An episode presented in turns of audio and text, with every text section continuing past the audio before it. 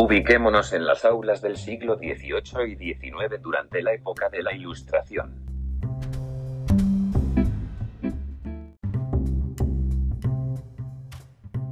Apreciados alumnos, espero que hayan disfrutado de la cátedra del día de hoy. Pueden salir a tomar un receso.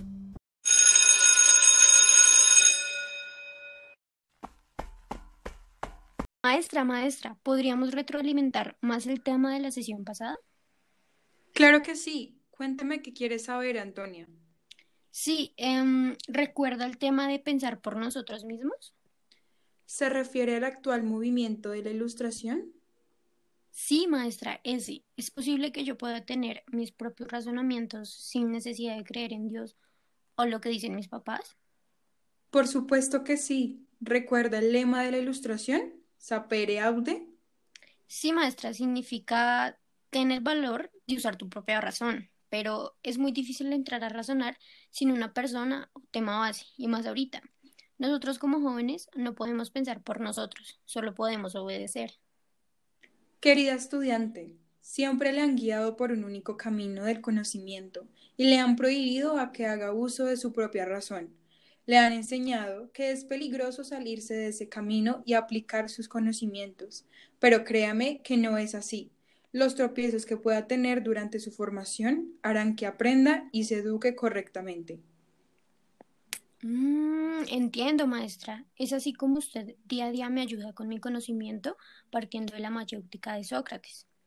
Ya que me he dado cuenta que usted me, me da un caso particular para analizar y yo misma saco ideas generales, volviéndolo así un razonamiento privado, como dice Kant en la ilustración. Está usted en lo correcto. Sócrates se distinguía por hacer reflexionar a sus contemporáneos. Recuerde que la intención de Sócrates nunca fue imponer su teoría, sino dejar que cada uno descubriera la verdad por sí mismo. De esta manera, permitía que las ideas nacieran de los demás. A esto hace referencia el término de la mayéutica. Y, maestra, ¿eso quiere decir que yo puedo pensar lo que quiera y por ende hacer lo que quiera? Oh, por supuesto que no. Verá, Actualmente se ve muy limitada la libertad. Sin embargo, hay obstáculos y estímulos para el desarrollo de la ilustración. Por ejemplo, el uso de la razón privada puede verse limitado sin pausar la marcha de este movimiento cultural. Ah, pero en el caso de los sacerdotes, ¿ellos pueden expresar lo que les parezca fuera de su creencia?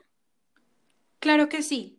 Verá, es completamente imposible que haya una ilustración ulterior es decir, lo contrario al movimiento actual, ya que el ser humano es un ser completamente racional y está en constante evolución. Ah, ya está un poco más claro. Por eso últimamente hemos tenido varias clases de filosofía, porque nos ayuda a ilustrarnos, lograr la argumentación crítica de manera intensiva e impartir una disciplina que fomente el aprendizaje. Definitivamente, la filosofía y la ilustración son muy importantes para un académico. Tiene razón, Antonia. Recuerde, sapere aude. Ahora, vaya a su receso. Gracias, maestra.